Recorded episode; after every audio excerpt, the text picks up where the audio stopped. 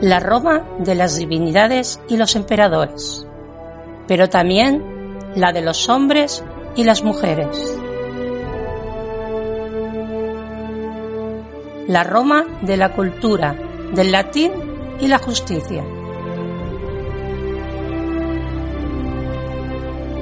Y sobre todo, la Roma del Mediterráneo.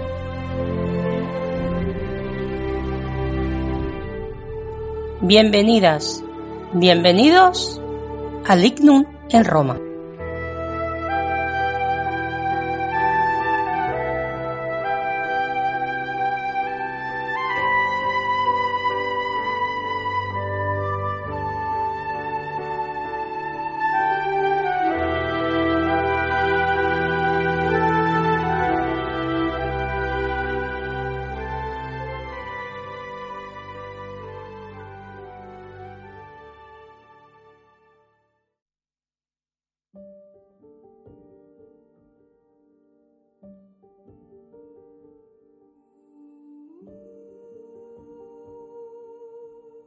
Todos, mi nombre es Alberto Martínez y hoy vengo a hablaros eh, en este programa de Calamares Express del mito del hormigón romano. Adelanto a nuestros seguidores ingenieros que haré algunas simplificaciones técnicas ya que en definitiva este es un programa de divulgación histórica. Bueno, si navegáis por internet buscando información sobre el hormigón romano, os dirán que era maravilloso, eh, mucho mejor que el actual, ya que han conseguido durar 2000 años. Y que los científicos actuales pues andan como locos tratando de averiguar eh, la fórmula secreta que utilizaban los romanos. No estoy de acuerdo. Esas afirmaciones no son del todo ciertas y creo que deberías eh, aclarar algunas cosas. Caray, cómo es el lado oscuro. Pero creo que tiene razón y que conviene aclarar esas afirmaciones. En primer lugar hay que decir que estamos comparando peras con manzanas, em, ya que cuando hablamos del hormigón moderno nos estamos refiriendo en general al hormigón armado, es decir, el que lleva esas armaduras de acero en su interior y los romanos solo utilizaban hormigón en masa. Por tanto, lo correcto sería eh, comparar hormigón en masa romano con el hormigón en masa actual. Pero veamos qué es el hormigón y cómo lo inventaron los romanos. El hormigón es un producto de una reacción química que se da entre un aglomerante, pues actualmente es el cemento Portland, y un aglomerado, áridos y piedras de distintos tamaños en general, más una cierta cantidad de agua. ¿Qué utilizaban los romanos? Bueno, los romanos utilizaban como aglomerante, pues eh, básicamente cenizas volcánicas e hidróxido, hidróxido de calcio, o sea, cal. Y como aglomerado, piedras volcánicas, escombros o piedras de todo tipo, más agua. Bueno, los que hemos visto por televisión la erupción del volcán en La Palma, sabemos que eh, un volcán desprende ceniza volcánica, eh, pequeños gránulos piroclásticos y rocas magmáticas eh, de diferente tamaño. ¿Qué ocurre? bueno, los romanos tenían cerca el Vesubio, eh, en fin, os lo pongo por aquí. Y probablemente, por casualidad, descubrieron que los materiales volcánicos mezclados con cal reaccionaban muy bien con el agua de mar. De hecho, como escribió Plinio el Viejo, aquel hormigón mejoraba sus propiedades con el agua marina. Bueno, el ingrediente secreto era en definitiva la puzolana, el material volcánico procedente del Vesubio que también reaccionaba con la cal y con el agua. El nombre eh, proviene de la población de Pozzuoli, la antigua Puteoli romana, en las faldas del Vesubio.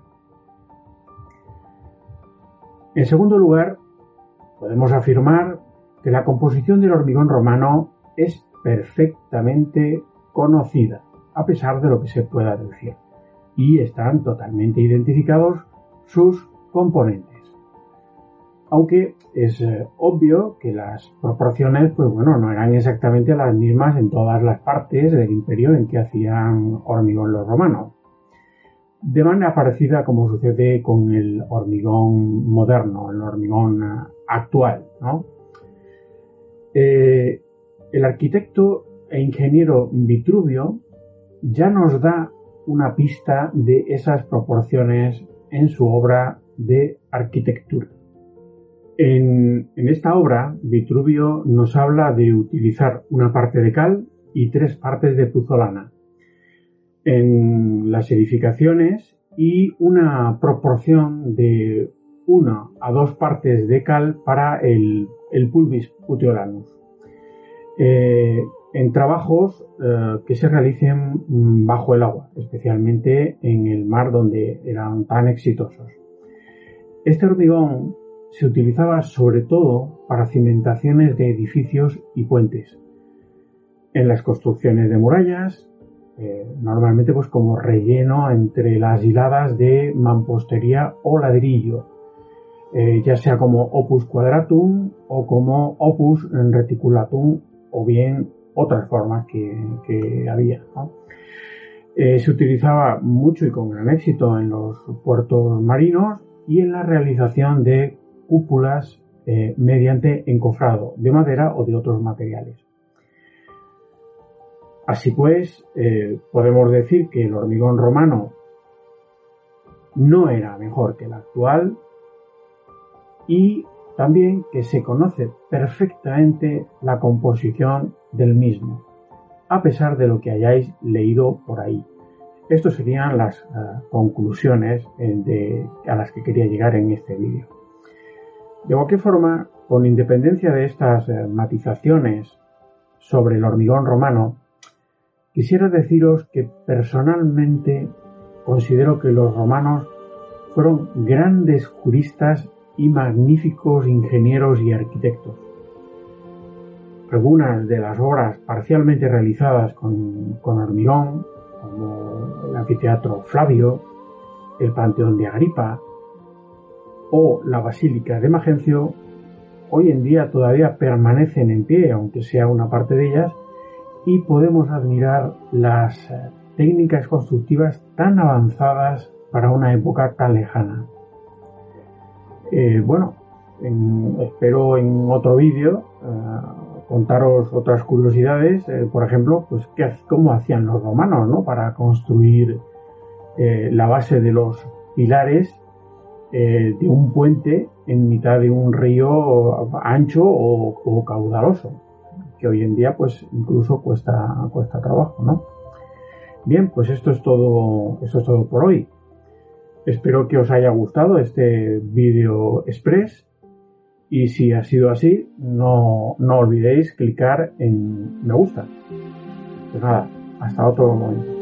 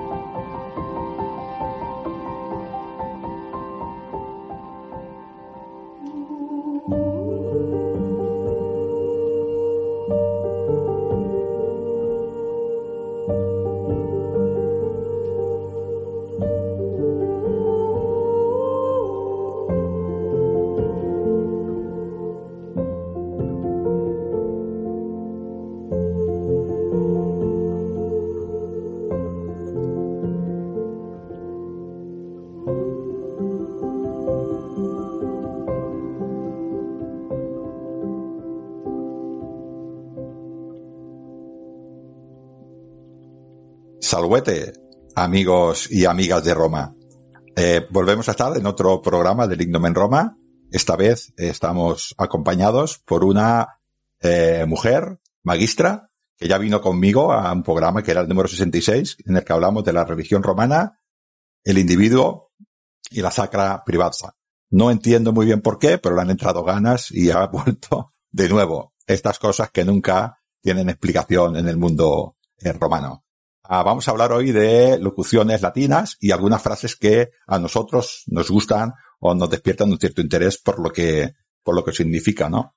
Ah, ¿Qué son las locuciones latinas, no? Pues son un grupo de palabras que hemos heredado del latín, que es el idioma por el cual nacen, pues catalán, castellano, gallego, portugués, francés, italiano, rumano, pues hay no sé cuántos más, porque no soy filólogo, ahora la filóloga me dirá algo, pero eh, muchas, muchas lenguas creo que se llaman romances, pues vienen, vienen de aquí, ¿no? Ah, ¿Cómo se escriben? ¿Cómo las podéis diferenciar? La mayoría de ellas porque se escriben en cursiva, eso nos dice la Real Academia de la Lengua. Y sin acento, si sin acento, la filóloga alguna vez, la, la persona que nos ha venido alguna vez me ha corregido por el acento. Alguna vez yo reconozco que pongo el acento y otra vez la pone al correcto. Y ahí me doy menos cuenta. Pero bueno, se escriben en cursilla y sin acento. Hay algunas palabras que son locuciones latinas, pero que se han incorporado directamente al castellano, como superávit, como currículum, como ratio, como lapsus, ¿no? Estas vienen de latín, pero estas han evolucionado al castellano y se escriben, pues como se escribe castellano, con sus reglas, y ya está, ¿no? Otras han cambiado un poquitín de sentido. Por ejemplo, et caetera que sería etcétera, ha cambiado un poquitín y uh, ahora la tenemos adaptada perfectamente al castellano. Y antes de presentarla, voy a decir dos expresiones para que se enfade un poco nuestra filóloga. Una es, lo hizo de motus propio. Y la otra va a ser, lo, bueno, la otra no sé si decirlo. Bueno, pues también, sí. Lo recuerdo a grosso modo. Ella me corregirá. Yo ya sé, ya sé que están mal estas dos frases, pero lo digo un poquitín porque sé que, sé que, se enfada. Bueno, Alina, ¿cómo te has vuelto, cómo te has atrevido a volver otra vez conmigo? Pues buenas tardes, eh, salvete amici romani, eh, et amicae romanae.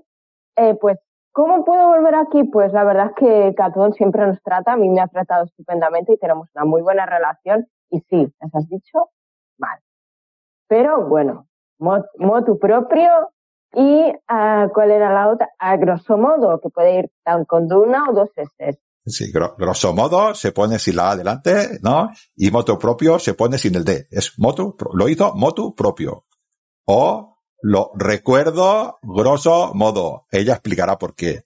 A mí me ha dicho, no te os ocurra poner una preposición delante. Yo he dicho, preposición es prohibido. Y ya lo tengo claro. prohibido. ¿Cómo has dicho que era?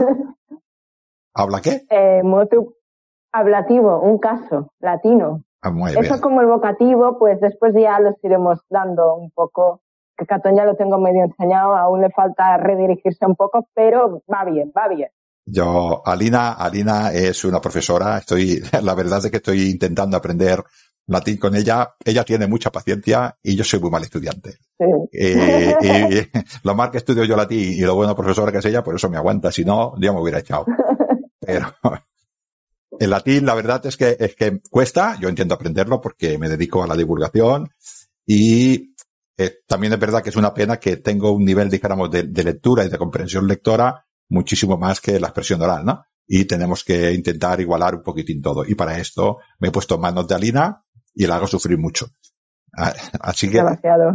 Demasiado, ¿no? Entonces ahora con, con, en estos cursillos, pues le dije, oye, Alina, ¿y por qué no hablamos de locuciones y de frases que más o menos nos gusten del latín. Y ella dijo, ¿latín? Me apunto. Venga, va, claro que sí. Adelante, cual, cual legionario se lanza a la batalla con el gladius en la mano, ella cogió su tabla, su tabla de cera, su estila y se ha puesto a escribir eh, muy bien, ¿no? Y ahora me ha pasado unas cuantas frases y yo le he pasado a ella otras cuantas y bueno, vamos a hablar un poquitín de estas frases que significan y Alina, como es uh, docente o será docente próximamente, aprobará las oposiciones y me seguirá en mi, en mi trabajo, empezará a, adquirir experiencia. Eh, ella sabe de filología, estudia creo que es griego y latín, ¿no? Sí, crees bien, filología clásica.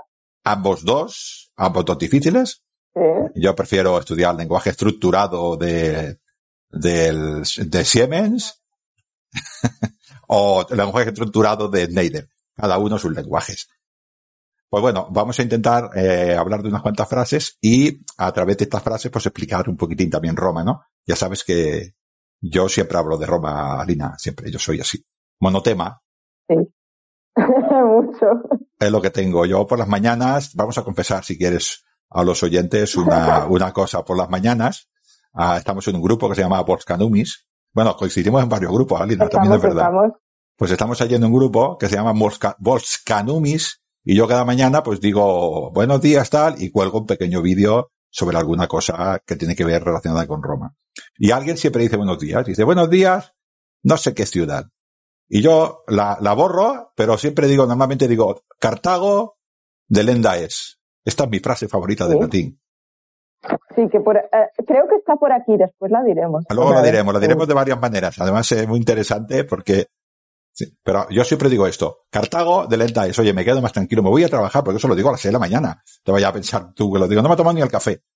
Pero yo ya voy contento para el café. Me lo tomo sin azúcar de lo bien que me sienta la frase.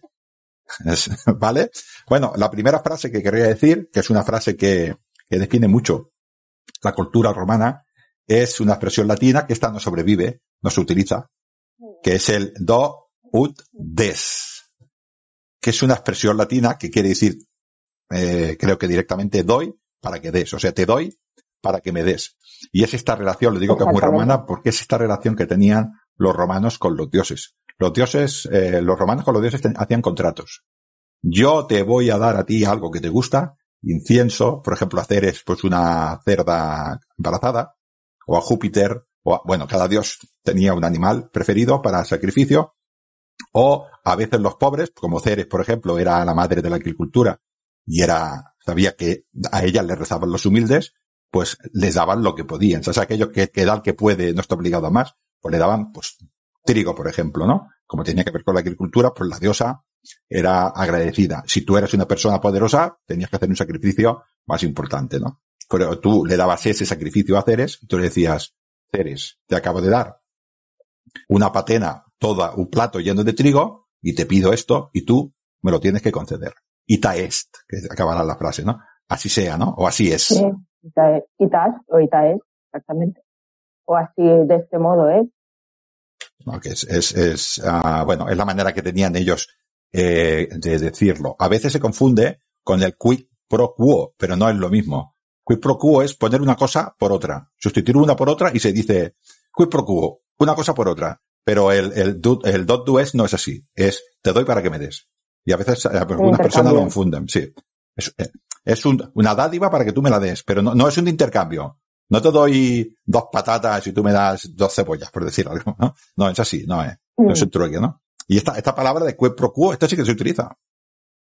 Este se utiliza, de hecho, a veces no sé, una hipotética eh, situación puede ser que estés hablando con alguien y le pidas algo, pues dice, vale, sí, haremos esto, pero quid pro quo. Es un tipo, hoy por mí, mañana por, por, por ti.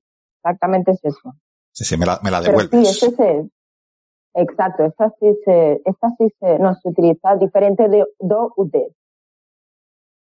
Ah, hay otra que me gusta también eh, mucho de Roma. A ver cómo la digo, Alina, no te enfades mucho conmigo que es, que es eh, los patres de familia, el poder que tenían los padres de familia en Roma al principio de la, de la República era totalmente absoluto.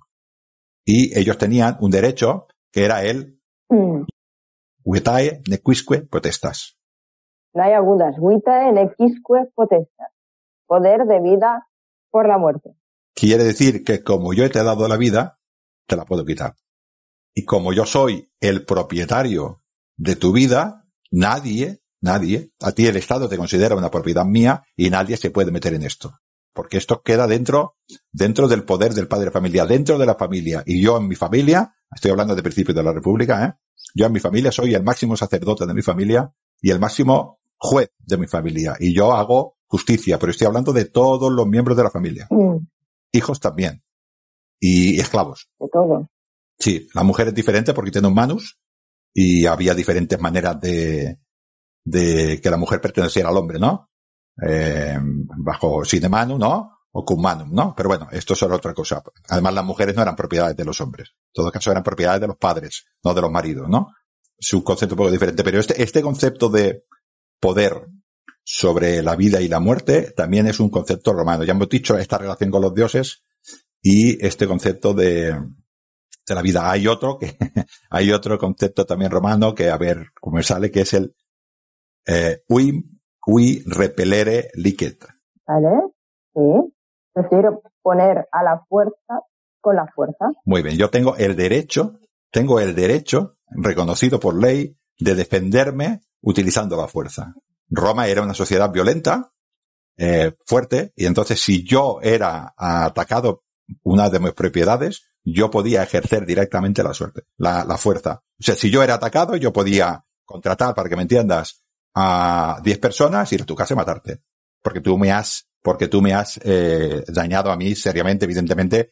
Si no hay un agravio, eso es un asesinato, ¿no? Estamos hablando de que, de que yo puedo ejercer la fuerza para defender mis intereses. Esto a nivel personal es complicado, pero a nivel de ciudades se entiende perfectamente. Por eso reaccionan de esta manera a Roma contra los pueblos de al lado. Los pueblos de al lado pensaban exactamente lo mismo. Ante una ofrenda, es lícito utilizar la violencia. Ahora no lo entendemos así, ahora intentamos hacer un arbitraje. Y el último caso, la, cuando ya llegamos a la total incompetencia es cuando utilizamos las armas. Y las armas las utilizan los incompetentes. Las personas que no son incompetentes no utilizan armas, ¿no? Eh, a veces no te queda más remedio porque eres atacado. Pero estoy diciendo siendo tú el que, el que lleva la iniciativa, ¿no? Ah, en aquella época se entendía, pero perfectamente. O sea, además era, era una cosa natural. Arreglar los problemas utilizando la fuerza era eh, normal. Y es este derecho, además reconocido por ley, el uin, ui repelere licet. No sé dónde van los acentos. Bastante bien. Repelere, pero sí. Repelere, wim, ui, repelere licet. Está más fácil. La siguiente, que también es romana, sobre todo te iba a decir para los pobres, para los ricos no tanto. Esta, esta creo que, no sé si, si se dirá todavía, pero es muy clarificadora, ¿no? Que es dura lex, set lex. O sea, la ley es dura, pero es la ley. Hay que aplicar la ley, ¿no? Es esto que se dice del imperio de la ley.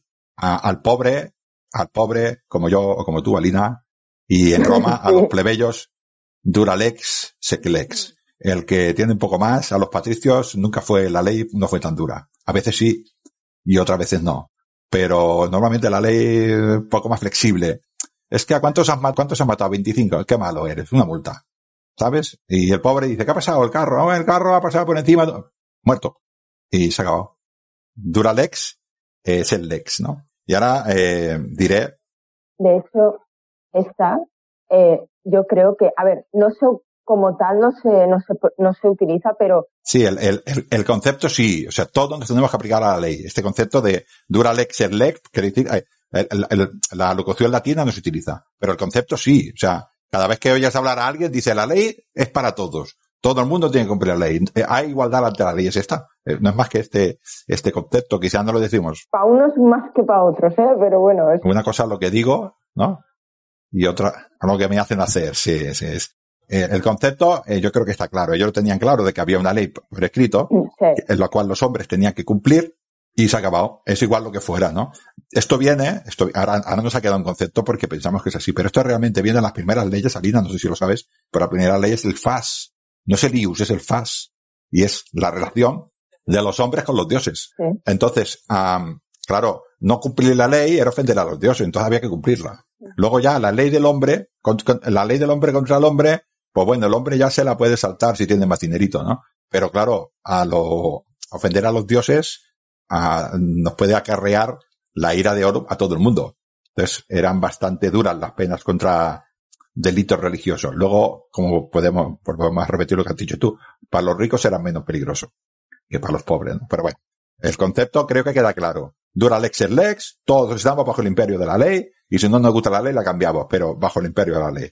De hecho, eh, Ángel, este, este fas, este, esta palabra de hecho en declinable latina que es fas, es lo que es lícito ver, en ver a los dioses, es eso, o sea, de ahí que vienen los fasti y todo eso. Claro, los fasti, los días fastos, los días nefastos, que, que le gustan a los dioses, los días que no le gustan a los dioses.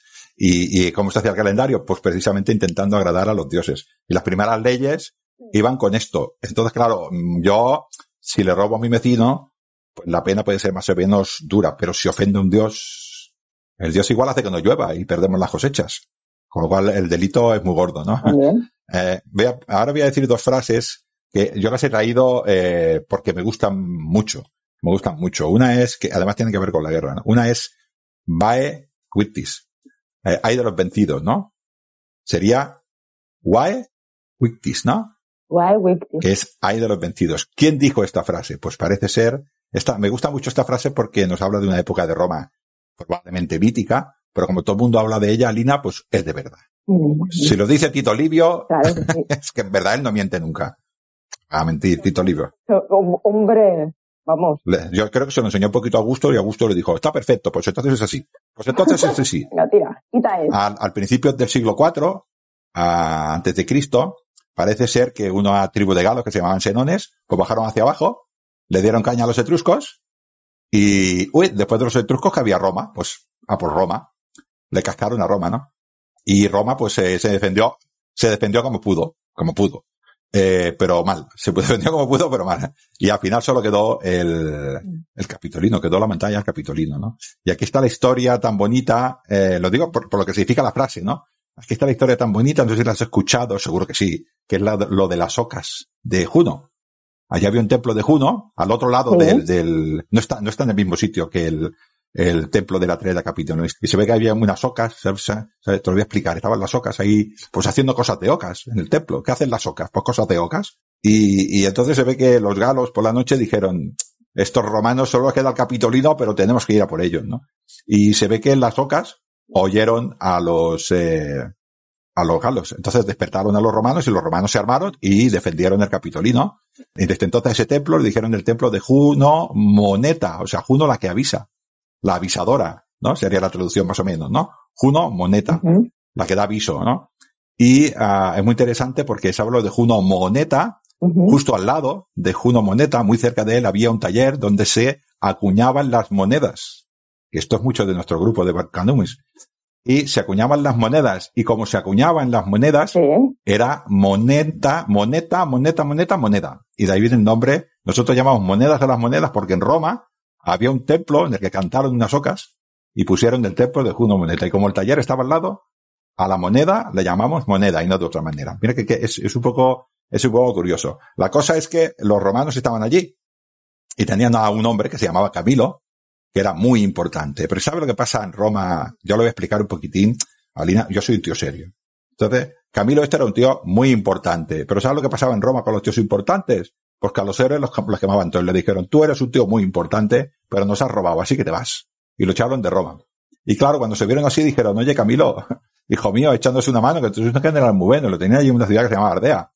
Y aquel Camilo dijo, me habéis echado, lo vais a pagar. Si yo vengo, que se reúnan las curias y con una ley curiada, es una ley importante romana, con las curias que no sé qué curias quedarían, porque estaban todos allí en la, en la comunidad capitolina. Si me hacéis esto, me hacéis dictador, con una ley curiada, yo vendré a salvaros. Oye, y estaban tan desesperados que lo hicieron, ¿no? Mientras tanto, el, el Breno esto les dijo a, a los romanos, si queréis escaparos, pues nos dais mil libras romanas de oro. 327 kilacos de oro. Y aquellos eh, senadores dijeron, bueno, pues qué remedio, no, no sabemos dónde viene Camilo, pues le vamos a dar a, el oro a este hombre, ¿no? Y aquellos senadores que se, se, ve que eran, estaban acostumbrados a robar, ¿sabes qué te digo, Alina? Estaban acostumbrados a robar, vieron que la báscula estaba trucada. Entonces el Breno se, ve que se sacó la espada, la volvió a tirar allí para hacer más peso y dijo, Wae Quitic. Y ya está. O sea, pagarme con oro, ¿no? Y se ha acabado. Pero ¿qué pasó? Aquellos cargaron el oro y se fueron. Un romano llegó a Ardea y le dijo, Camilo, Camilo, tú sí que, tú sí que sabes, ven, va. Aquel hombre cogió lo que quedaba del ejército romano, lo montó y fue a por los galos, ¿no? Antes de pasar a por los galos, claro, fue a Roma, pero los galos ya habían salido de Roma. Y se presentó delante de los romanos y le dijo, a ver si me sale bien esta frase porque está más difícil, ¿eh? eh Alina, y les dijo, non auro set ferro liberanda es patria. Muy bien, muy bien. Es con hierro y no con oro cómo se libera la patria. Eso dijo Camilo. Esto es con hierro y no con oro que se libera la patria, es una filosofía muy romana. ¿Cómo se defiende la patria? Con el gladius. En aquella época no era gladius todavía, pero con la espada, con el hierro. Ah, y no con oro. La paz no se compra con oro. La, la paz se gana con la espada. Esta frase también es muy importante. Que de hecho, eh, Ángel, eh, aquí eh, este ferro, es, esta palabra ferro, non auros et ferro liberanda es patria, este ferro perfectamente, aparte de hierro, eh, ¿qué es? El ferro, el ferrum es una espada.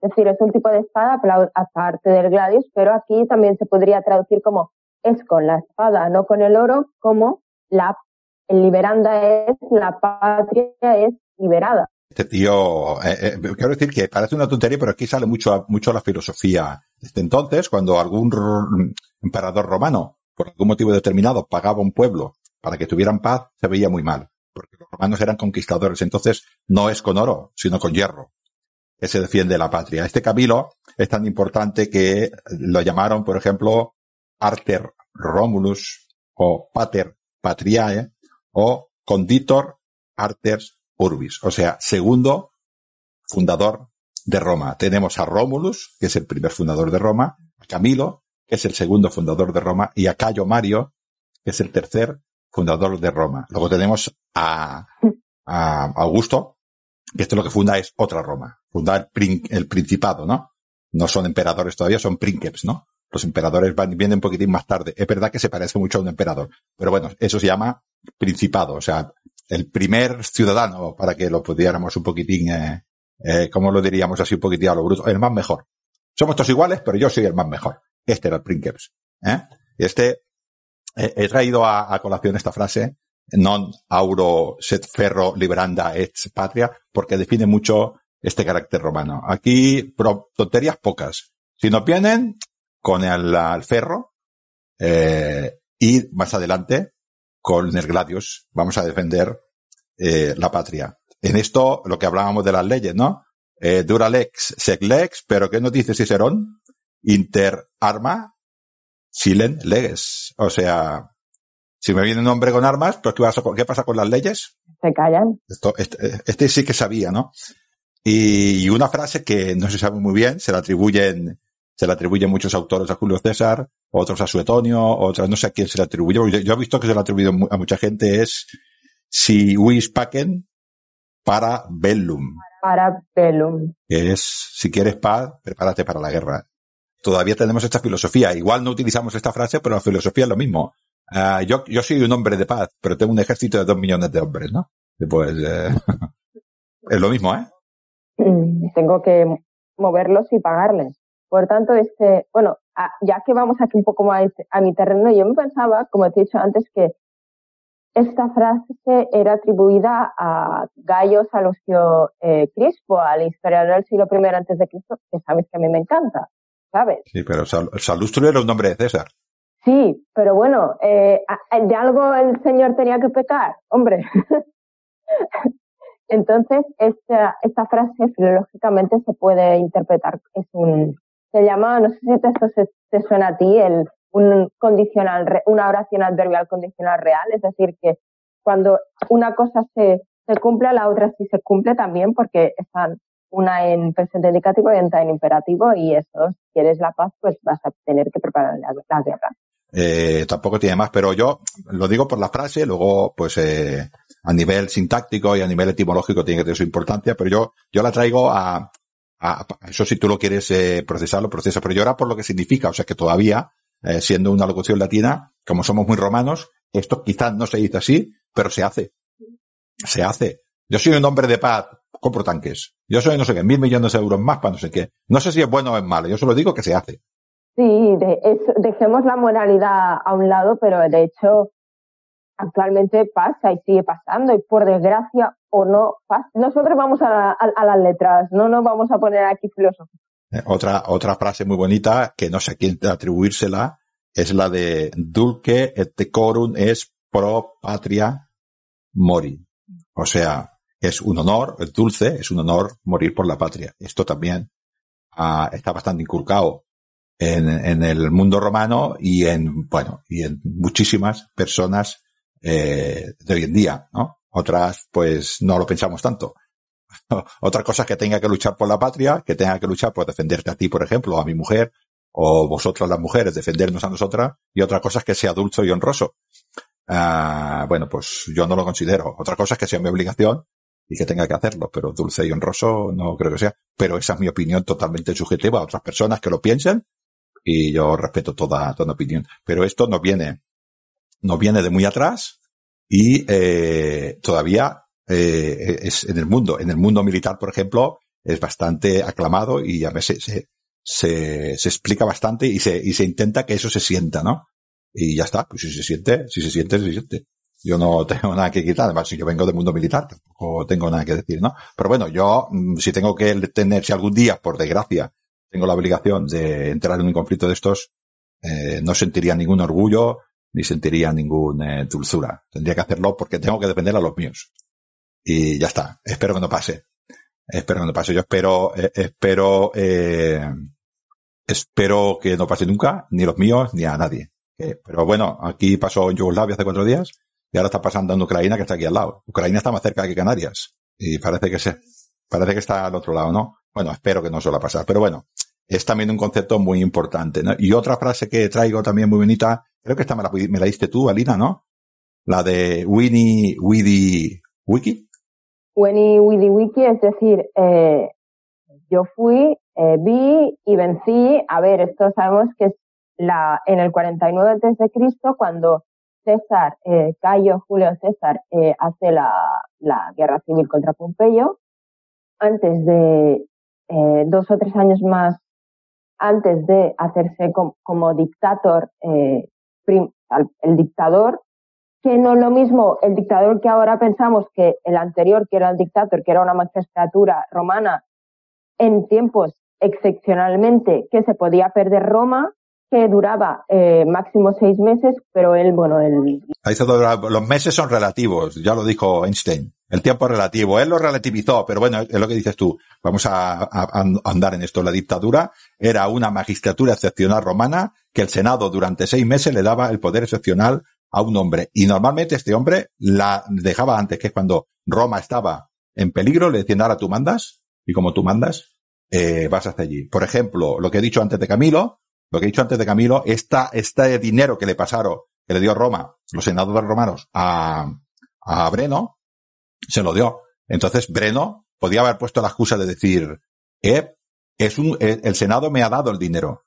Entonces, como por una ley curiada habían hecho dictador a Camilo, Camilo dijo, no, no, no, ahora yo tengo el poder absoluto. Este pacto no es correcto. Y esto es lo que hacía un dictador, ¿no? Pero como dices tú, eh, Julio César estaba aliado con Pompeyo y hizo un kick ¿no? Dijo, hay un problema por allí por la actual Turquía. Vamos a solucionarlo. Y se supone que, eh, me parece que es este que cuando pasa el Rubicón. No, no, esto es, uh, él está, él está persiguiendo a Pompeyo por el, por el Mediterráneo oriental y de golpe le dicen, oye, hay, como claro, estaba en Roma estaba en guerra civil, pues un rey un rey, ahora no me acuerdo el nombre, ¿cómo se llamaba? Eh, bueno, pero estaba allí en lo que ahora sería eh, el norte de, de, Turquía, y pues allí dijo, bueno, ahora no tengo nada, pues voy para abajo y voy a conquistar todas estas tierras, ¿no? Y bueno, Roma le enfrentó un ejército y perdió, y aquel hombre bajó, y, Julio César dijo, si es que lo tengo que hacer yo todo, voy para allá. Entonces creo que estaba en aquel momento, creo que estaba, eh, pues igual estaba ya por Egipto. Entonces cogió, subió por todo el Mediterráneo, Antioquía, que era la capital de Siria, y tiró hacia, hacia arriba, ¿no? Y le plantó, y le plantó batalla. Pero duró el viaje, unos meses, y llegó allí. Entonces dijo, vamos a arreglar el asunto. ¿Cuánto tardó en arreglarlo? Cinco días. Poco. Poco, ¿no? ¿Ves? El tiempo relativo. Creo que esta fuente es suetonio, no te confías mucho. Porque dicen que fue cinco días. Cinco días. Llegó allí, dijo, ¿qué tropas tengo? ¿Dónde está el enemigo? Vamos, me voy. Entonces dijo, vi, llegué, vi y vencí, me voy. A por Pompeyo. Y de hecho también, y de, y de hecho también este, esta magistratura excepcional del dictador, es, no me acuerdo mal, eh, hacía pareja con el Magister Equitum, Equitum, que era eso, que era como contrapeso, como siempre había dos cónsules porque no se hicieran cosas corruptas, que a veces se hacían y uno las tapaba, pues cosa de dos. Sí, cuando, cuando el, el gobierno de Roma estaba en una situación normal, había dos cónsules, un pretor, Y cuando era así, pues estaba el, el dictador y el Magiter Equitum. El Magiter Equitum era un, era un cargo muy antiguo que ya, que ya estaba, dijéramos, a parecer, viene de la misma, de la misma monarquía, ¿no? Que vendría, se podría traducir como el, el, el jefazo de la caballería, ¿no? Pero no significa, no significa exactamente eso, ¿no? En, la, en el origen de Roma sí que era el jefe de los queleres, de los rápidos, ¿no? Los que iban a caballo eran los rápidos, vaya tú. Sí. Pero bueno, quedó así el cargo y es como todo, ¿no? En, en Roma ya sabes que son muy tradicionales sí. y ponen un nombre, luego ese nombre pierde ese sentido, pero se sigue manteniendo, se sigue manteniendo el nombre, ¿no? Y bueno, pues él fue allí y venció. Y luego, pues fue otra vez a por los problemas que tenía eh, con Pompeyo, ¿no? Arreglar un poquitín todo este problema de la, de la guerra, ¿no? Pero es esto. Dice, dicen las fuentes que llegó, no sé cuánto tiempo llegó, creo que él se enteró del problema por junio, eh, estuvo viajando, llegó ya a principios de julio y en cinco días acabó con aquel, aquel hombre, ¿no? Eh, así que sí, eh, llegué, vi y vencí. Esto, este, era muy bueno este tío, ¿no? Esta otra que es, eh, no, no, sé si, creo que no es tan antigua esta frase. Yo la digo, pero creo que no es tan antigua, es bastante más moderna, que es la de Homo homini lupus est. El hombre es un lobo para el hombre que ese eh, es uno de los puntos filosóficos, filosóficos importantes de Kant, de Kant, del filósofo Kant. De ahí es porque es más actual. Que seguramente tendrá raíz eh, latina, seguro. ¿De dónde? Mm, no lo sé. Podría ser de Plauto, podría ser de otro, podría ser perfectamente, pero Emmanuel Kant la, la usa mucho y de hecho es uno de sus pilares A mí la palabra lopus, me, lupus me gusta mucho porque ya me ha visto de recreador romano y como porto el águila, en las ocasiones que, bueno, puedo, la llevo cuando me toca llevarla, eh, porque somos un, un, grupo de recreación que cada, nos toca hacer un papel cada vez, pero cuando me toca hacer el aquilifer, el portador de hermoso águila de Milegio, pues me pongo el lupus, el lobo, ¿eh? y le llamo lupus precisamente. Y tengo tanto arte, ahora los, los oyentes no me verán, pero tengo tanto arte, Alina, que levanto la mano y me rasco la oreja del lobo. Ya, ya, ya la tengo tan, tan preparada que la hago así, ¿eh? me rasco la oreja del lobo. Los niños se ríen mucho. Que ya sabes dónde la tienes. Sí, porque a veces, uh, como vamos muy, esto, lo hago, a ver, lo he dicho de broma, pero lo hago porque a veces, eh, cuando, cuando el uniforme, uh, claro, me pongo serio porque yo, yo, o sea, me pongo en el papel y me pongo serio. Hay un compañero mío que me dice que pongo cara de profe y se ve que pongo cara de profe con el lobo encima de la cabeza diciendo quien se acerca a este lobo lo mato, pero actuando, algunos niños a veces les impacta. Entonces, pues cuando acabamos un poquito la actuación, pues me acerco a ellos con, empatía y entonces pues me rasco y me pica, me pica un poco aquí, me puedes arrascar tú. Eh, bueno, entonces ya ellos ven que, que es un poquitín, pero a veces alguno, eh, lamentablemente tengo que decir que algunos se han puesto a llorar cuando me ha visto, ¿eh? Impresiona, impresiona. Uy, eres el, eres el Magister Cato. Sí, Magister Cato, sí. Me ha gustado esto también. ¿Por qué será?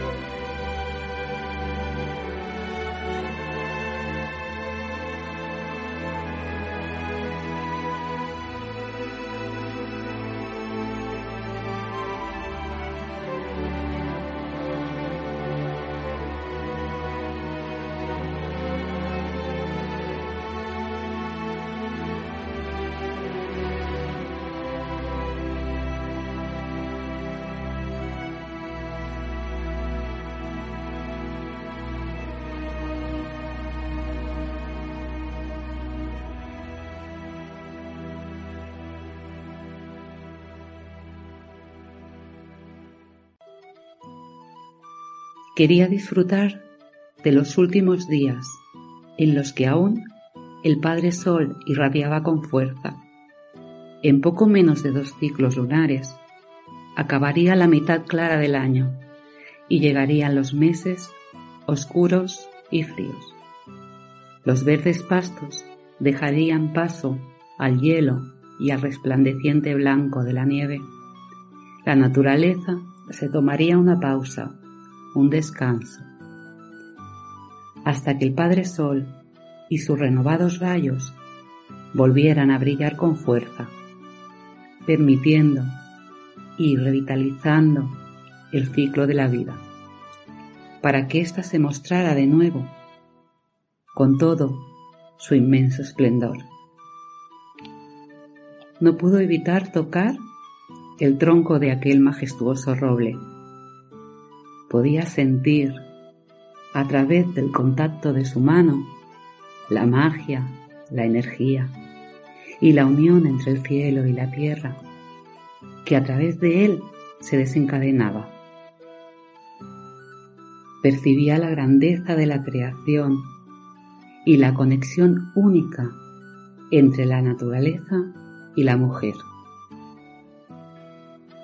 La próxima estación clara vendría acompañada de los primeros rayos de sol, los cuales fundirán el manto de la nieve, formando pequeños riachuelos, haciendo brotar la verde hierba y las primeras flores. En el cielo aparecerán de nuevo las aves que tornarán a este lugar repleto de luz y abundancia. Anidarán y se prepararán para la reproducción de un nuevo tiempo de vida. Es el inicio de la estación clara. El próximo ciclo en esta tierra donde todo germina y nace. Coincidirá con el alumbramiento a la vida de aquel que crece en su vientre. Aliso, Los últimos supervivientes de Teutoburgo, de Ángel Portillo Lucas. Un libro increíble, disponible en Amazon.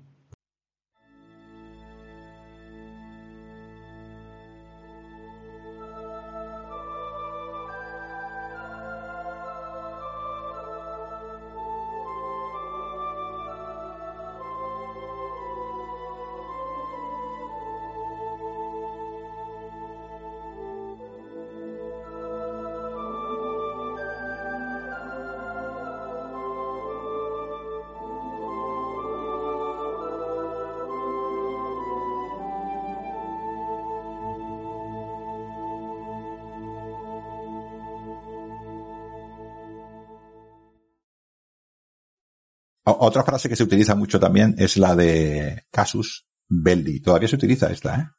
eh que es un motivo para, para la guerra. Sí, de hecho sí. Es decir, la gota que derrama el vaso para que se produzca una guerra. Casus belli. Además, Roma, para Roma era muy importante lo del casus belli. Mira si era importante, o sea, en Roma todo, todo, esta, esta frase es muy importante, en Roma todo tenía que ver con los dioses. Entonces, claro, Roma no podía empezar eh, vamos, estamos hablando de filosóficamente. No, no, no, no, no miréis los hechos de los romanos, mirad lo que os digo. O sea, no, no escuchéis lo, no miréis lo que han hecho, sino mirad lo que os digo. Roma no podía empezar una, guerra, una, una guerra en contra de la voluntad de los dioses. Y evidentemente los dioses de la luz, los dioses de los Olimpos son dioses buenos.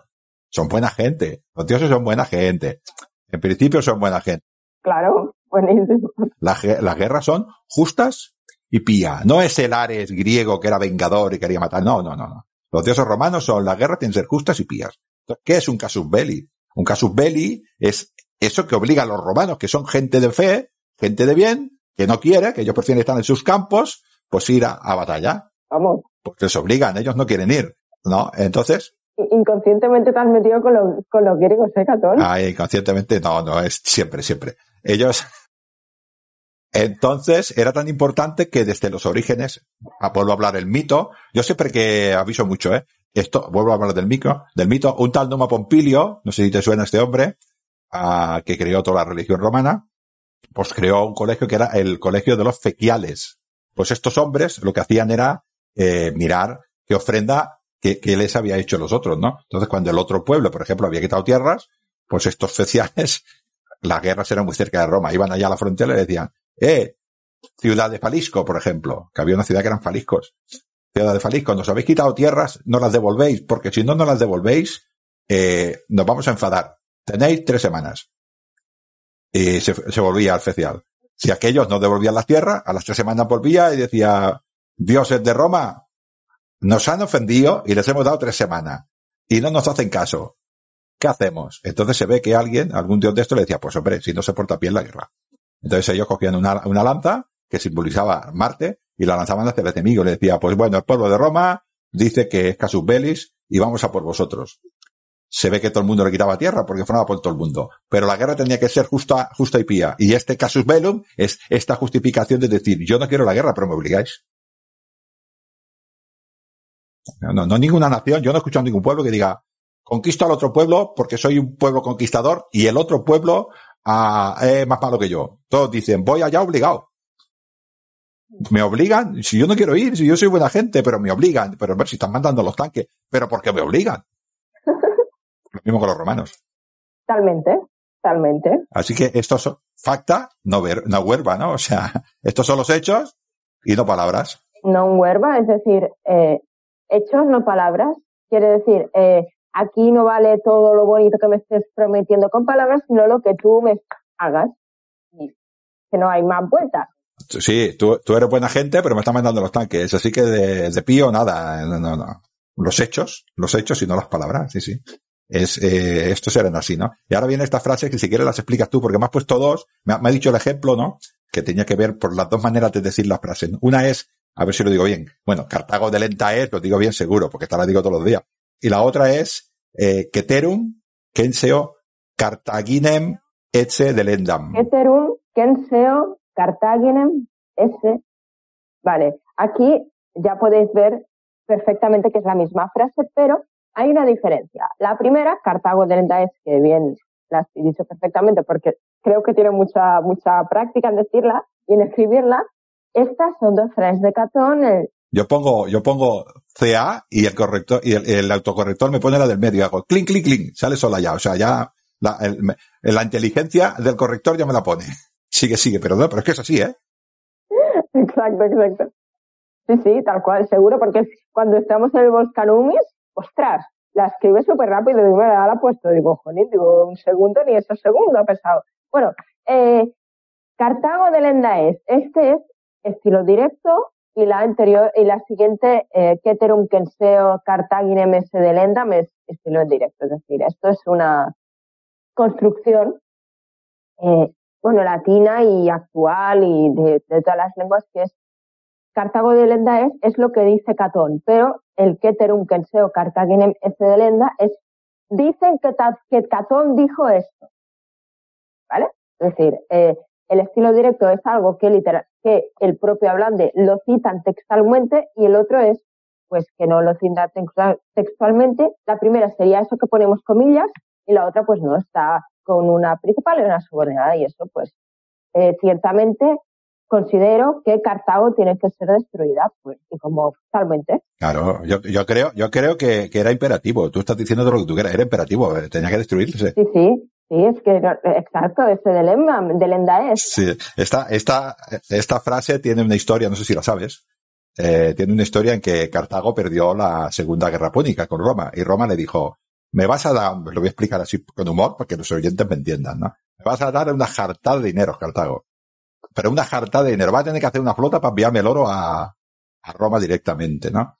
Y Cartago dijo, vale, me interesa, me interesa la paz, vale, Roma no está, no está mal. Y dice, me vas a estar pagando los gastos de la guerra durante 50 años. Te vas a enterar, Cartago, te voy a arruinar. Pues bueno, pues eh, Roma pues se puso con su guerra, ya sabes que eran gente de paz, pues se lió con, se lió con Hispania, se lió con Macedonia, se lió con el, con, bueno, con, por, con para todos lados, Roma se lió. Y Cartago pues dijo, no estoy en guerra, estoy en paz, pues voy a ir construyendo con sus problemitas. Y cuando habían pasado 15 años, 15 años, Cartago le dice a Roma, oye Roma, te lo pago todo. Te lo pago todo. Los de los 50 años había ahorrado en 15. Dice, te lo pago todo. Y con intereses si quieres. Y claro, Roma dijo, no, no, no, no, no me pagues, que yo te tengo que tener sometida, ¿no? Entonces Cartago fue, fue Catón con una delegación para hablar de estas cosas. Y cuando Catón llegó a Cartago, dijo, por si Cartago mola más que Roma. Si han perdido la guerra y mola más que nosotros. A estos hay que cargárselos. Y de ahí viene esta frase. Dijo, eh, hay que cargárselos porque son una amenaza. Claro, una, una ciudad que les ha ganado una guerra y en 15 años te pagan lo que tenían que pagar en 50, pues 15 años después te mandan un ejército, un ejército que te, que te compran el Mediterráneo entero, ¿no?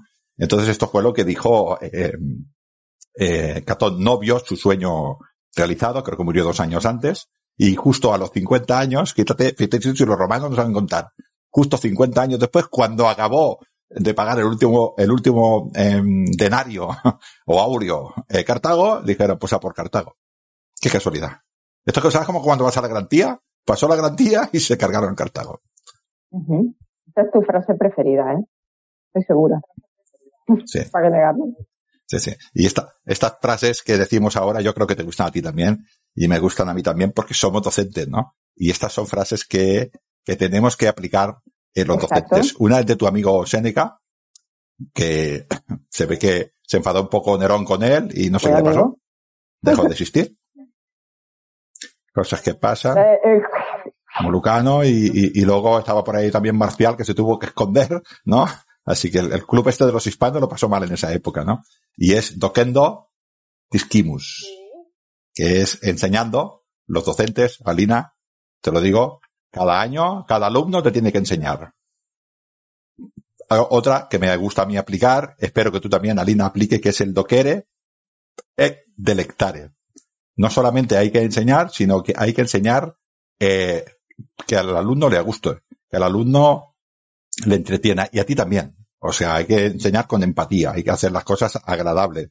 Enseñar, literalmente enseñar y delectar, gustar, agradar. Este es, esta es la, el eslogan de mi grupo de recreación.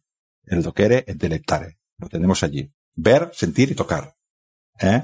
Eh, doquere delectare. Ver, sentir y tocar, desde el, mundo, desde el punto de vista de la docencia, se le llaman eh, aprendizajes competenciales.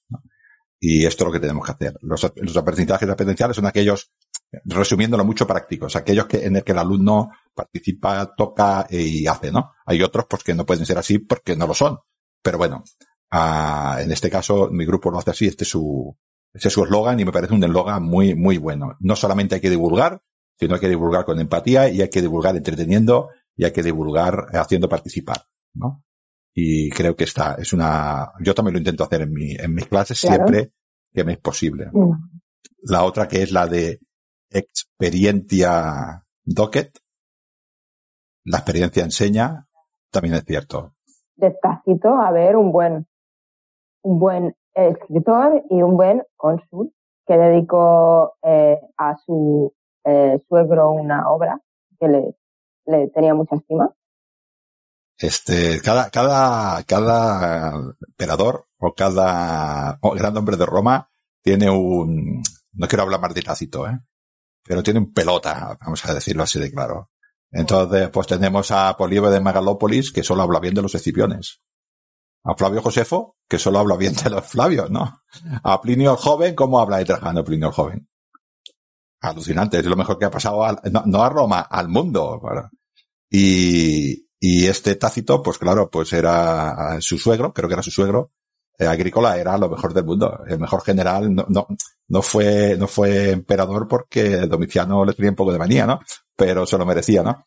Con lo cual cada uno, cada uno tiene su de esto. Tácito es un tío que, que, escribe sobre los germanos, sobre la guerra, sobre esa época. Y bueno, es, es bastante creíble en este sentido. Tiene alguna cosa, por lo que decimos, cuando habla de agrícola solo hace cosas buenas, ¿no? Eh, pero bueno, la verdad es que dice cosas eh, interesantes, ¿no? Es bastante creíble para mí, ¿eh? Otras personas igual dicen que no, ¿no? Otra frase que es mía, la de Catón, que es la de rem tene huerva sequentur, o algo así, que es, si dominas el tema, las palabras te vendrán solas. O sea, tú, si entiendes de latín y sabes de griego, pues eh, conforme vas hablando, los ejemplos eh, te vienen, ¿no? en cuanto tengas experiencia, te vendrán más todavía, ¿no? Y es lo mismo, es lo que nos pasa muchas veces a, a, las personas que llevamos treinta y pico de años de, de, docencia, cuando estamos hablando de nuestro tema, eh, parece que las palabras vengan solas, ¿no? No, no vienen solas. Esto es todo un bagaje eh, de, de, herramientas, de habilidades y de capacidades que has estado trabajando durante mucho tiempo, ¿no? Así que si tú dominas el tema, no te preocupes que te van a venir las palabras solas, ¿no? Tú ahora tienes menos experiencia, sencillamente por tu juventud, no es nada malo. Las jóvenes tenéis poca, tenéis poca experiencia, pero es cuestión de horas, horas, horas, horas, horas, ya vendrá claro, no, no. Y verás que cada vez te es más fácil, si te dedicas a esto, cada vez te es más fácil porque yo lo noto en mí, ¿no? Algunas personas me dicen, no, es que tú parece que te vienen las cosas. Pues sí, pues si no me vinieran después de 34 años de docencia, ¿qué hacemos, Alina? Tenemos un problema. Tenemos un, un problema, ¿no? Y otra que es muy, que es muy, muy bonita, que me gusta mucho, que es sapere aude. Atrévete a saber. Esto es lo que, lo que siempre digo yo a mis alumnos. No tengas miedo a aprender. A, esto se lo digo muchas veces a los alumnos porque no sé, no sé por qué, Alina, igual tú me lo puedes decir que has estudiado más filosofía que yo, porque yo soy más de la parte técnica. Es esto de que tenemos algunas personas, nos pasa que estamos en un grupo de 30 personas y el profesor te explica una cosa y tú no la entiendes. Y, y no preguntas por la vergüenza de que estoy preguntando una tontería. ¿Entiendes este, este concepto que tenemos? No pregunto porque estoy preguntando una tontería. Por ejemplo, voy a dar un ejemplo contigo, ¿eh, Alina? Que no es así, pero pudiera ser. Sí. Eh, esta frase, esto es un bogativo. Entonces yo te digo, no le voy a preguntar lo que es un bogativo porque igual se piensan que soy tonto. ¿No? Esto es una cosa que nos pasa. Con lo cual yo a mis alumnos les digo, tú pregunta. No tengas miedo a aprender. Pregunta, pregunta, pregunta.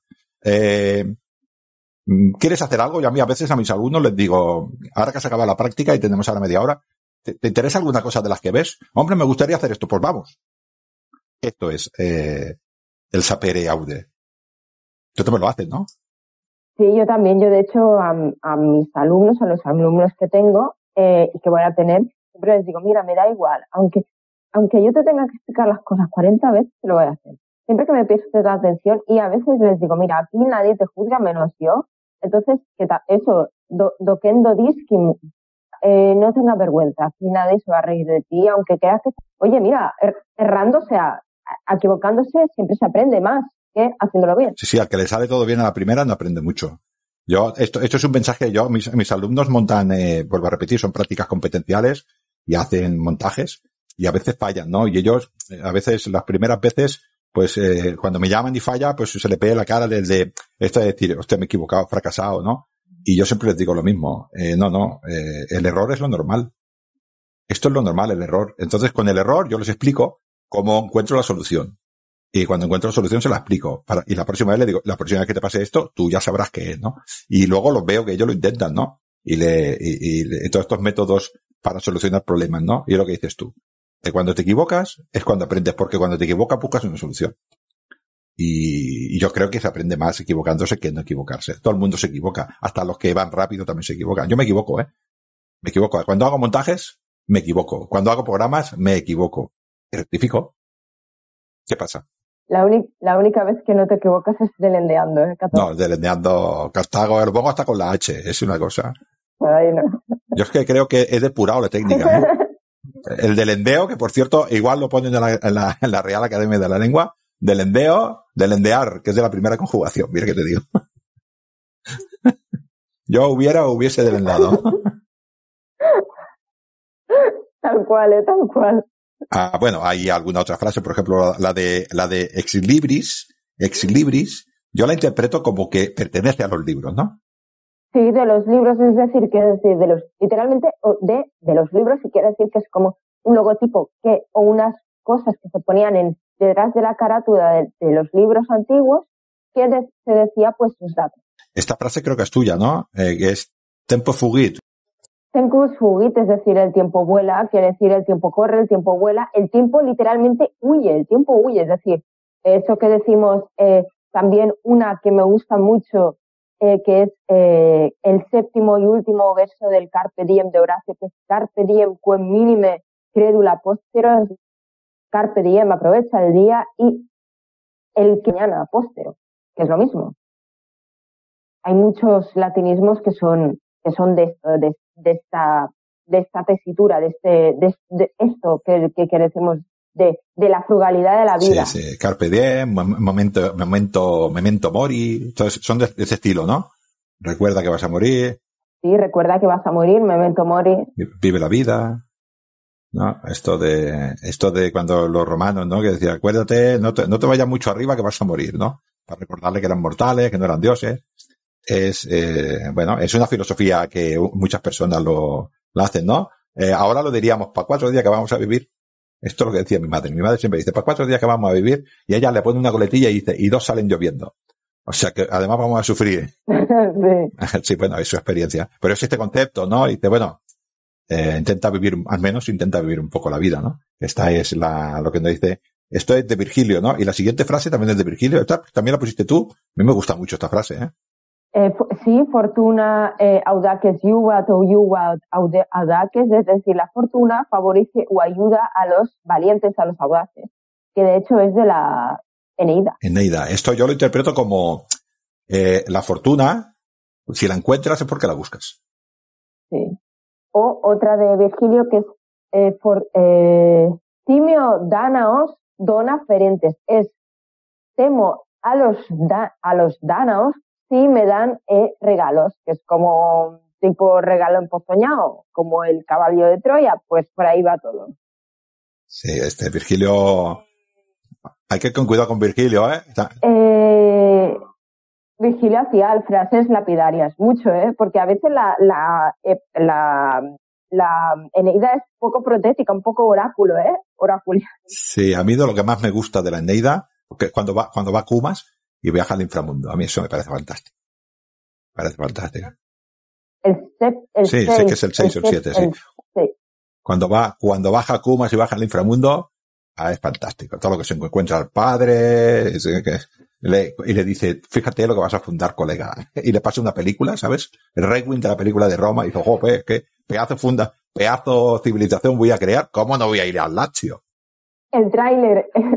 ¿Cómo se dice un teaser? Ahora se dice un teaser. Le pasaron de un teaser de Roma. Un teaser, sí, bueno, sí, que ahora son muy modernos. Muy modernos, ¿no? Ah, y esta frase otra de abajo me gusta mucho. Lo de lo voy a decir en castellano. Primero lo dices tú en, en, en latín, que es, si, si, excusa no pedida, acusación manifiesta. Es decir, ites excusatio non petita, accusatio manifesta.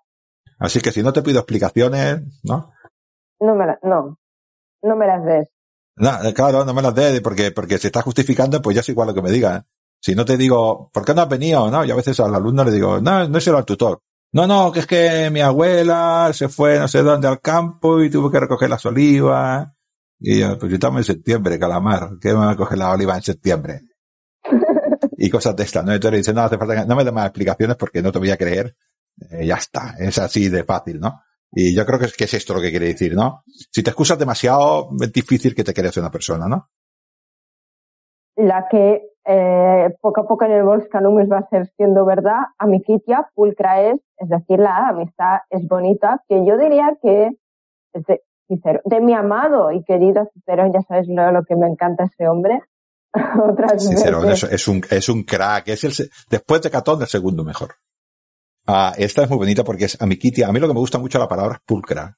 Pulcritudo, en mi grupo tenemos la, a las, a las dominae, ¿no? Paquinonenses, que hacen lo que es la pulcritudo feminae. Y es belleza, ¿no? Y esto me gusta más la palabra pulcra casi que, que bella. Porque parece, cuando dices púrculo no solamente es bella, sino limpia. Me parece que digas, ¿no? Exacto. Y me gusta mucho, ¿eh? Ya, todavía no se utiliza, existe la palabra pulcra, ¿no? La persona pulcra, ¿no? Deja de ser una persona limpia, una persona bella, ¿no? Sí, pulcra o, o pulcritud. Es la pulcritudo. Pulcritudo feminae, la belleza femenina. Toca mucho vídeo. Tenemos, eh, hace, cuando salga este programa, unos programas anteriores, habrá, hay un programa en el cual hablamos de las fuentes que utilizamos en los grupos de recreación sobre la pulcritudo feminae, con una profesora también precisamente de punto clásico de Badalona, Teresa, estuve hablando con ella un buen rato y aprendí mucho de dónde sacamos todas estas eh, informaciones de esto precisamente la belleza, ¿no? Era muy importante en Roma, bueno, siempre ha sido importante la belleza, ¿no? Tanto del hombre como de la mujer. Y bueno, luego ya vienen una serie, a mí me ha gustado este que me has puesto tú, que es muy interesante porque, porque, uh, es guay, ¿no? Es esto que, esta sí que se utiliza, ¿no? Por ejemplo, cuando tú vas a, al médico y pides una cita, hoy en día, como se están cargando la sanidad, pues te dicen, venga usted que, o sea, sin tienes una cita, una cita, pero sin edie. Es decir, sin fecha, que hay mucha gente que el latinismo que voy a decir ahora es muy poco común o poco utilizado porque no se sabe, porque no es tan usual, más que menos, mucho menos que sin edie, que es ad calendas grecas, que es decir, hacia a las calendas griegas que es imposible porque los griegos no tenían calendas, porque las calendas es una de las tres eh, fechas romanas juntamente con las nonae y, la, y los idus que pues eran del calendario estrictamente latino-romano. Las calendas son el primer, el primer día de cada mes consagrados a Juno y a Jano. Porque Jano, eh, eh, bueno, Jano, to, todos los inicios y todos los finales, todos los inicios y todos los finales están eh, consagrados a, a, Jano. Pero eh, también estaban a, a Juno, lo, creo que los Sidus eran a Júpiter, ¿no?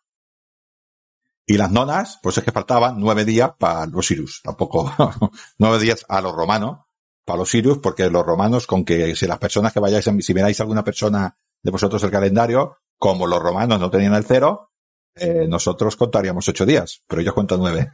Eh, cuidado con estos números, que es muy, muy importante, ¿no? Eh, así que, a calendas graicas, te mola más que Sinedie. Sí. Eso, eso lo hace a tus alumnos para que sufran, ¿no? Porque Sinedie es más cortito. Exacto. Sí, bueno, sí, pero a ver, es, es bonita. A mí me parece más bonita calendas graicas que Sinedie. Pero eso ya es, es mi opinión eh, personal y filológica. Eso es otra cosa. La siguiente, la siguiente frase que también has puesto tú, yo la voy a leer, pero no, yo no, a ver, voy a leer, el, entiende lo que quiero decir, pero quiero que me digas por qué la has elegido. Porque dice, lo que la, lo que la naturaleza no da, la, univers la Universidad de Salamanca lo proporciona. No lo proporciona. No. Eso, no lo proporciona, perdón, tienes razón. Eh, ¿Por qué eh, he puesto Quod natura non dat salamantica non paraesa? Porque es decir tonto a lo sutil. Tal cual. Es como inteligente y pauca huerva, es decir, a lo, a lo inteligente pocas palabras. En catalán está esto, ahora, ahora lo traducimos, ¿no? Pero ononia no raija, ¿no? Es en catalán. Sí, ononia no raija. Es decir, sería un, don, donde no hay, pues no, no cae el agua, no cae. Sí, sí, si, si el pozo estaba, si, si, el depósito está vacío, por mucho que agua que se, que se grifo, no va a salir el, el, el de esto de agua, ¿no? Pues es esta, esta expresión. O sea, si tú vienes aquí y tienes en la cabeza hueca, Salamanca tampoco te la va a llenar. Es esto. ¿No? Que esto es lo que pasa a veces en, cuando te entra un alumno, no voy a decir, no voy a decir quién, porque cuando entra un alumno a veces lo ves y dice, bueno. Esto también se, esta, leí una, una vez que este latinismo lo tienen, también es el, el logotipo de la Universidad de Salamanca, que es también porque en ese momento era la mejor de, del mundo, o sea, del mundo conocido. Así que a nuestros oyentes que lo escuchen bien. Lo que la naturaleza no da, la Universidad de Salamanca no lo proporciona, como ninguna otra universidad ni escuela. Esto está así, ¿no? Yo no estoy muy de acuerdo con esta frase, ¿no? Pero bueno. Pues natura non dat, salamantica non presta. Yo creo que el que no puede, no le proporcionas al que no le interesa en el 95% de los casos es que no interesa. No, no es ignorancia. También. Porque, Alina, la ignorancia es el principio de todas las cosas. Es verdad. El principio de toda la ciencia y el principio de todo lo humano, de toda actividad humana, sé, no lo sé. Además, no es la ignorancia, porque la ignorancia es la, indiferencia. Este es el problema. Es la indiferencia, es la motivación. Muy, muy la inopia. La inopia. Pero eh, eh, en el sentido que se quiere decir es que Ah, el que no quiere es igual donde lo pongas que no, es igual que lo lleves al mejor sitio, que en este caso es lo que dice Salamanca, nosotros somos los mejores, pero si el que viene aquí no quiere, pues no podemos hacer tampoco, tampoco nada, ¿no? Y lo que hablábamos de, de los que se despistan, a ver, a ver si lo digo bien, me ha costado un esfuerzo, ¿eh? La siguiente frase que es tuya es, Quan doque bonus homerus dormitat. O sea que todo el mundo se equivoca, Homero también. Hasta el grande muere, exacto el gran Homero se equivoca, ¿no? O sea que errar es humano. Sí, errar humanum es. Et, creo que era, no me acuerdo de la segunda parte en latín, pero creo que es de Cicerón. Errar humanum es sed, pero eh, esto, el error, o sea, eh, que no, que re reconocer el error es de sabios. Este, el, el, siguiente, la frase que vamos a seguir de siguiente, este error es no es ninguno, ¿no? El señor, el gran, el gran, el, el primus inter pares, ¿no?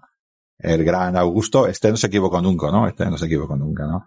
No, acta es fabula, plaudit, es decir, el acto, la obra, la comedia se ha, se ha acabado, e aplaudir. Pues eso eh, se dicen que inter pares Augustus, y bueno, la he querido eh, decir aquí porque me parece curiosa eso, bueno. Ah, el acto se ha acabado, aplaudid.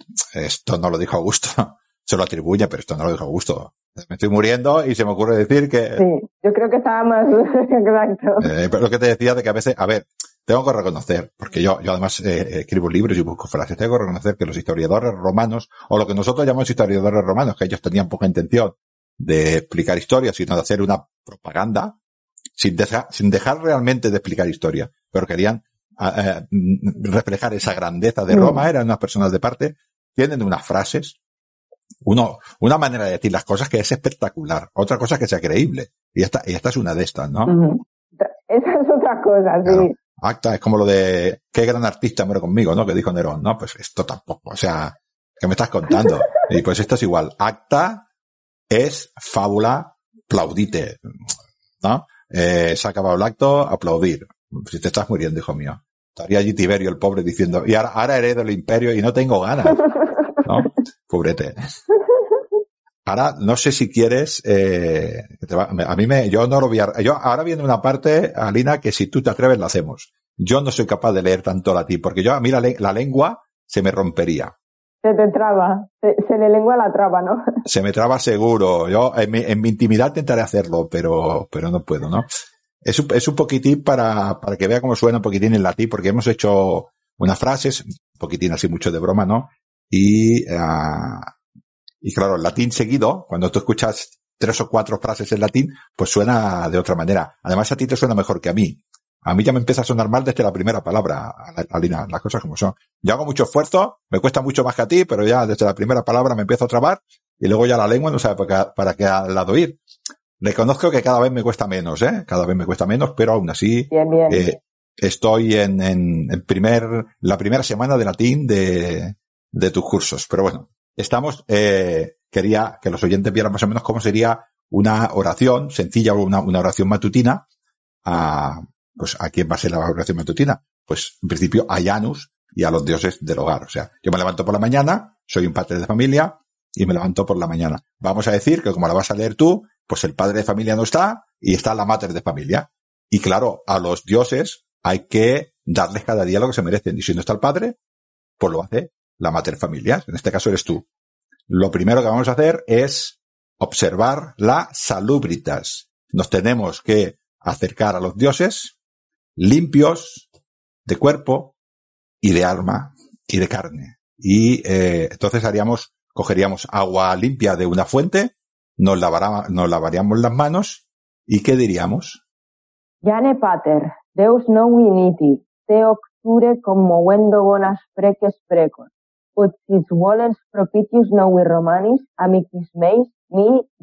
familiae. O sea, sería más o menos, Padrejano, Dios de los nuevos comienzos, te ofrezco este incienso y rezo buenas oraciones para que seáis, es un Dios, hay que hablarle en majestático, propicios a los nuevos, a los nuevos romanos, a mis amigos, a mí, a mi hogar y a mi familia. Más o menos. O sea, sería decir, es te saludo, te, te invoco, te invoco, te ofrezco incienso y te pido. Te doy para que me des. Do des. Entendemos, ¿no? Es, es así de fácil. Do des. Te doy para que me des. Es, es así, ¿no? A los nuevos romanos se, se, se, se, refiere a sus retoños, a sus hijos, los nuevos quirites. Estos son los nuevos romanos, eh, de su casa, eh, por decirlo a las criaturas, pero queda más mejor decir, ¿no? ¿no? Los, romanitos sería, no, el chiquitito. Ah, ¿qué pasa, eh, Alina? Que, pues que tú, como eres una mujer, eh, una matrona recta y pía, sobre todo. Eh, a mí me lo han dicho, tienes muy buena fama. Yo he preguntado en Tarraco y cuando digo Alina me dicen domina Alina, recta y pía donde las haya. No, domina Pompeyana. Pompeyana, pero vives en Tarraco, vives en Tarraco. Has encontrado un tarragonés, que yo sé que has encontrado un tarragonés. Sí, exacto. Que tiene los ojos perdidos. Uy, sí, claro. Bueno, vamos a dejarlo ahí. Pero bueno, tú estás allí y dices, soy pía, creo que lo he hecho bien, pero como soy pía por si acaso, voy a hacer un eh, piáculo. Un piáculo es un por si acaso.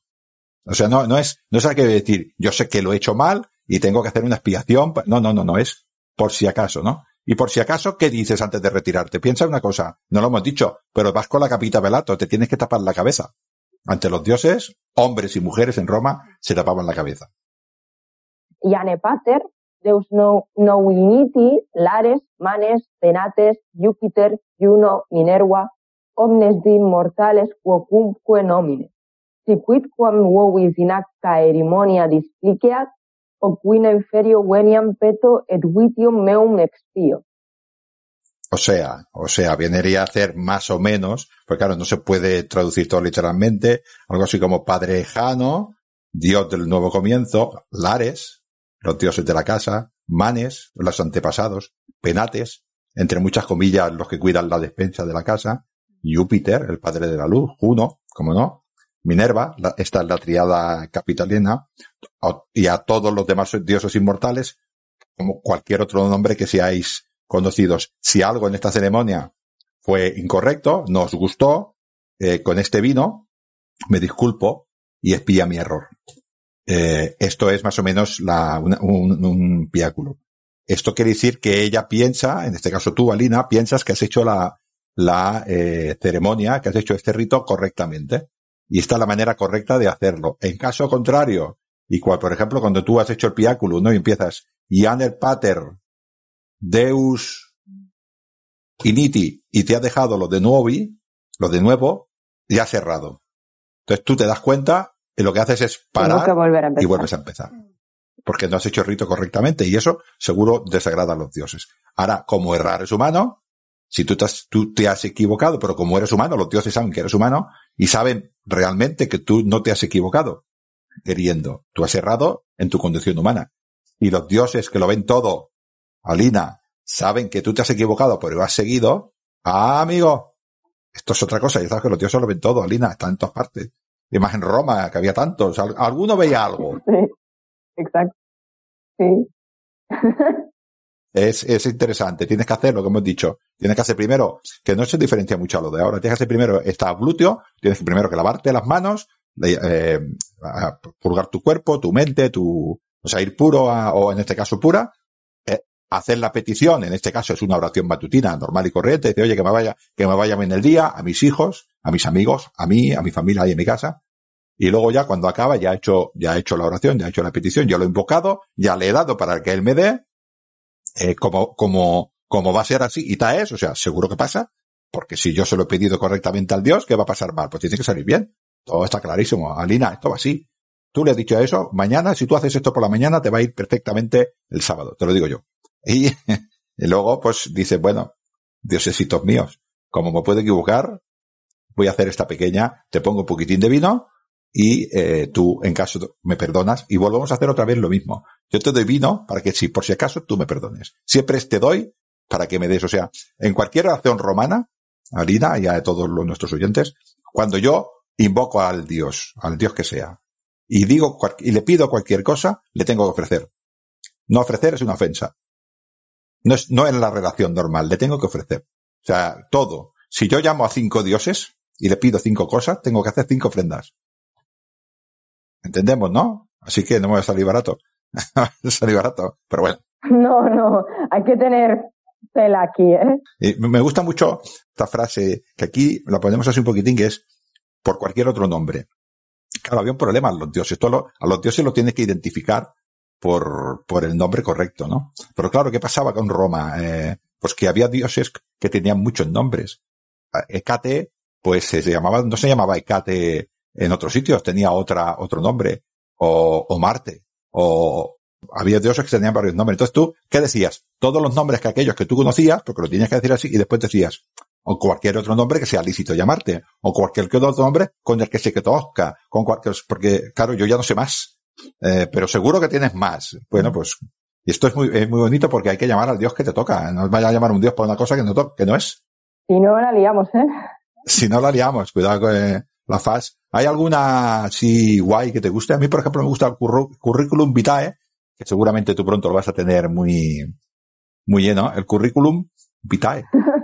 que es eh, perdón, sí. La carrera, la carrerilla, la pequeña carrera de la vida. El currículum vitae, creo yo, Alina, igual me corriges, tú sabes más de, de etimologías que yo, que creo que es aquello que el que hace el cursus sonorum, estoy hablando de Roma, el que hacía el Corsus Honorum lo hacía bien. Los demás lo que tenían era el currículum vitae y la carrerita. ¿Tú qué has hecho? Bueno, pues esto es, porque no hemos finalizado. Esto es lo que, ¿yo qué hago? ¿Por dónde, por qué sitio has pasado? Igual si lo, lo, lo- lo presentas a una empresa, ¿no? Que es por todo el sitio que has pasado. Pero tú no has carra, tú no has hecho cursus honorum, tú no has llegado al final de tu carrera. Yo lo interpreto así, ¿eh? Sí, de hecho, eh, este currículo, esta palabra currículum es un diminutivo.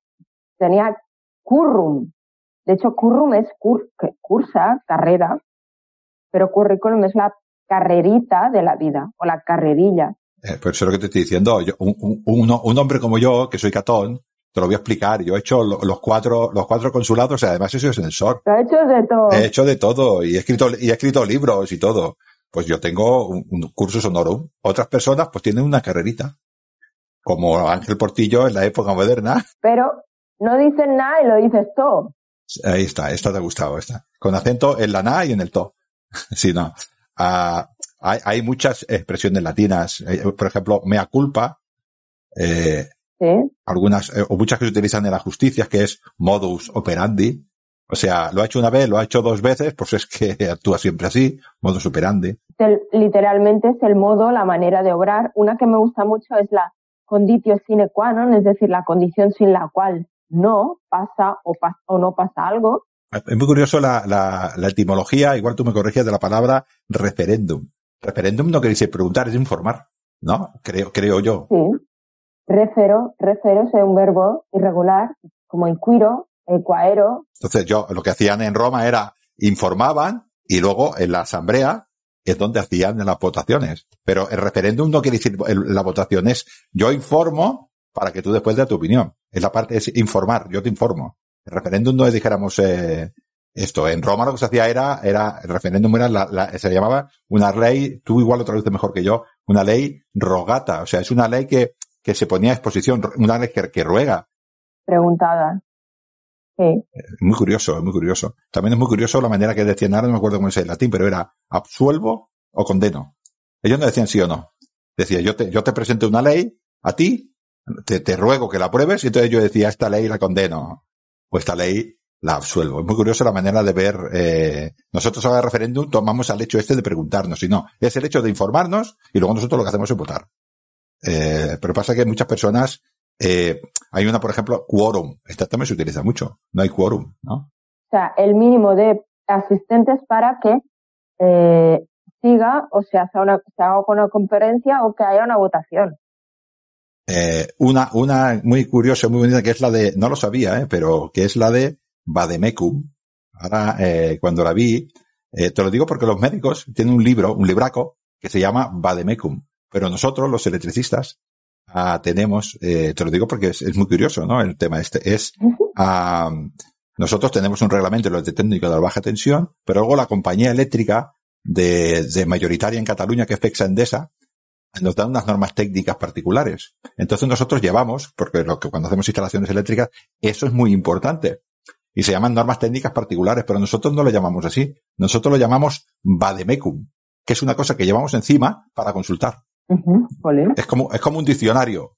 Es- lo llevas encima para consultar. O sea, ven conmigo, creo que quiere decir vademecum o algo así, ¿no? Sí, Algo que puedes consultar y llevar contigo. Claro, por ejemplo, el código penal no se puede llevar en un vademecum, ¿no? Porque debe ser hombre, un tocho, to- un buen tocho. Pues es, es este concepto, ¿no? Y yo lo, lo he utilizado muchas veces y hasta que no he venido a ver aquí, no, sabía cuál era el concepto, pero no sabía qué quiere decir exactamente. Va conmigo. El va de mecum. Y luego ahora, supongo que esta palabra sí que se ha quedado en el lenguaje y quiere decir esto, ¿no? Este librito de consulta, en el que en principio voy a encontrar eh, todo. La verdad es que las normas técnicas particulares las tenemos todo, ¿no? Esto es Voz Populi, ¿no? Que esta es otra que te gusta también. Sí, sí, voz de- del pueblo. Hay una que de hecho eh, me gusta mucho que es el de Juvenal, es uno de sus, de sus poemas, que es del siglo II, tercero después de Cristo, que es Pane- Panemet Circensis, es decir, o Panemet Circenses, pan y circo, es decir, mm, todo lo que hacen, que hacen de los espectáculos para que la gente se pierda cosas políticas y eso para que no estén ahí informados. Se- hay muchas, por ejemplo, esta, esta también de status quo, ¿no? O sea, el estado de las cosas. Eh, ¿Cómo el, el status quo? Hombre, pero explícame el status quo. Esto está, está muy bien, porque el, el status quo tampoco te tiene que preocupar mucho por las cosas como están. No la vamos a cambiar. Bueno, están bien o mal. Status quo. Ujú. Quo, ¿no? El estado en el que, en las condiciones eh, actuales.